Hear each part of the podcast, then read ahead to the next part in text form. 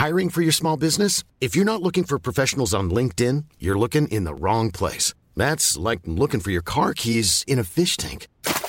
LinkedIn helps you hire professionals you can't find anywhere else, even those who aren't actively searching for a new job but might be open to the perfect role. In a given month, over 70% of LinkedIn users don't even visit other leading job sites. So start looking in the right place. With LinkedIn, you can hire professionals like a professional. Post your free job on linkedin.com/people slash people today.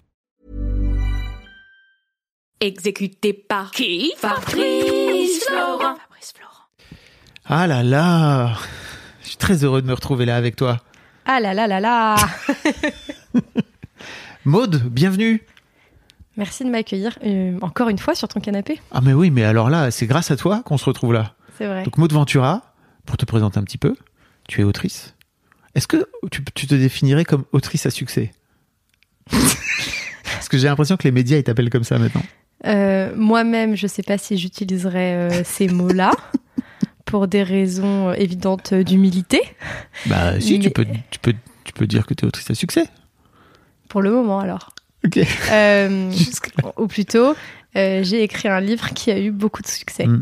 Qui a beaucoup de succès. Qui, en a toujours. Qui en a toujours. et Qui a- qui, et qui va, qu'on va continuer à en avoir. Exactement. Encore pendant un petit moment sans doute. Sans doute. On va en parler.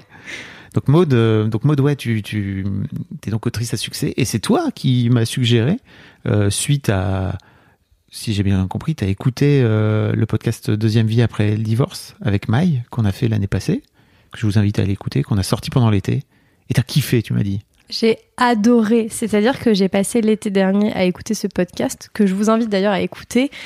Et en fait, chaque semaine, j'attendais l'épisode suivant. Et donc vraiment, mes souvenirs de l'été passé, c'est moi qui attendais cet épisode et qui l'écoutais.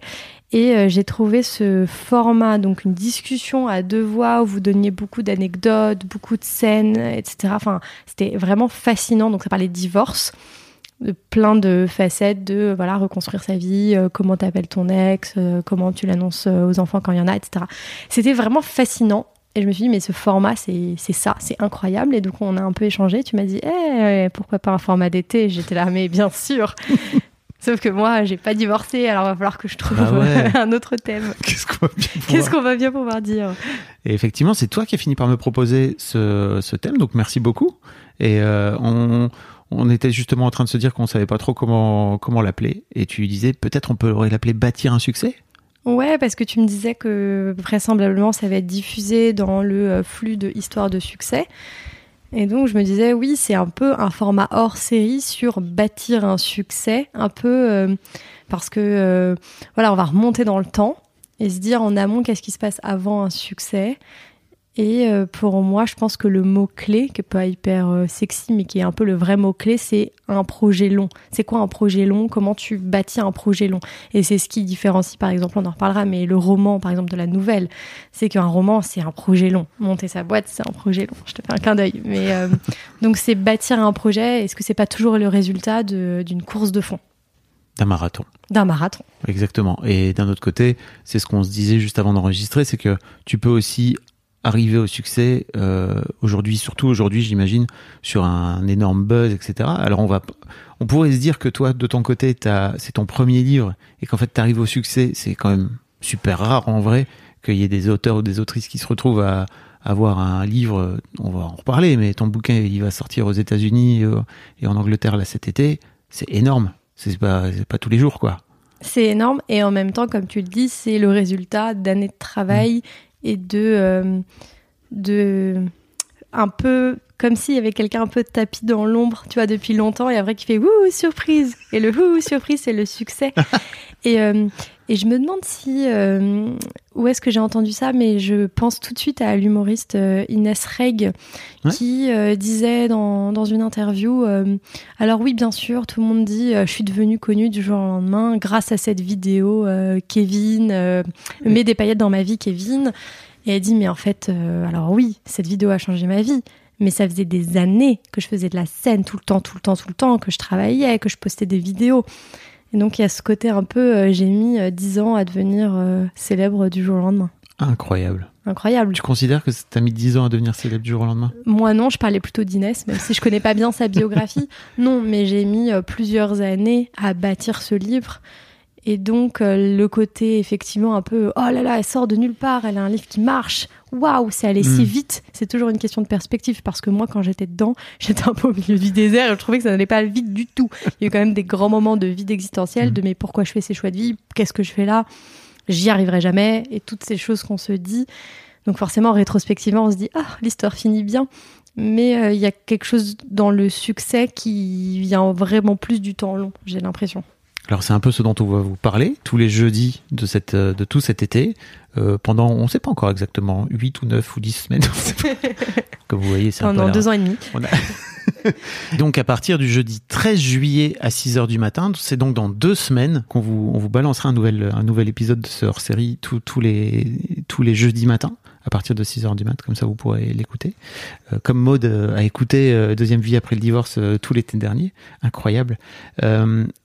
On peut peut-être euh, conclure cette intro par sur quoi tu es en train de bosser en ce moment alors? Sur mon deuxième roman, Grosse pression donc. grosse pression. Et donc, on abordera aussi ce- cette question dans les derniers épisodes de comment tu reconstruis quelque chose quand tu as eu du succès, Mm. ce qui est toujours un peu périlleux. Mais on n'a pas beaucoup parlé. Toi, tu m'as fait beaucoup parler, tu es très fort. Mais c'est un échange, ce n'est pas une longue interview. C'est une discussion parce que le point de départ, c'était construire un, un projet long, avoir du succès. Et toi, bah, c'était le cas avec ta boîte. Ouais, c'est ça. C'est que moi j'ai fondé Mademoiselle euh, avant de monter cette euh, cette boîte qui fait des podcasts aujourd'hui, en tout cas qui, qui produit mes podcasts. Et effectivement, c'était 15 ans de de travail. Et avant ça, mais on en reparlera un peu. Euh, 10 ans, 7, enfin non, mais même plus. euh, en vrai, depuis 1995, j'ai découvert Internet. Tu vois, donc en vrai, il y a 10 ans de préparation à ouvrir ce sujet entre 95 et 2005 au secours. Et en fait euh, en 2005 où je sens pertinemment que qu'il est temps de faire euh, de faire ce truc là donc euh, donc ouais c'est un c'est aussi du temps long. Et, c'est vrai que c'est trop cool qu'on puisse partager sur euh, nos expériences sur lesquelles il va y avoir j'imagine des similitudes et d'autres trucs très très différents quoi. D'autres aspects très différents. Et notamment l'aspect très solitaire de l'écriture. Je crois que ça c'est un truc que moi j'ai jamais fait quoi tu vois ou très très peu en tout cas au tout début de Mademoiselle Et en même temps, il y a ce passage justement des moments solitaires à des moments forcément de travail d'équipe quand tu arrives dans une maison d'édition. Donc euh, il y a des moments, je pense qu'on va se rejoindre et, et pour revenir au tout tout tout début de l'idée de cet échange, c'est bah, un super ami à moi dont je pense on reparlera qui a monté sa boîte à peu près au même moment où moi j'ai commencé à écrire mon livre et on déjeunait ensemble euh, souvent le vendredi midi et je voyais aussi les similitudes de euh, des débuts où tout le monde est un peu genre ah ok t'écris un livre tout le monde s'en fiche et lui ah tu montes ta boîte ok c'est quoi personne comprend Mm. le sujet de sa boîte et un peu le côté bah y croire sur le long terme continuer à y croire quand personne n'y croit et et avoir cette petite flamme en soi. Donc je pense qu'il y a quand même un voilà donc mélange écriture entrepreneuriat euh, pendant cet été. Trop bien. Merci beaucoup Maud merci à toi. J'ai trop hâte de faire ça avec toi. Parce qu'on l'a pas encore fait là. oui c'est ça. Là on parle beaucoup mais rien n'est fait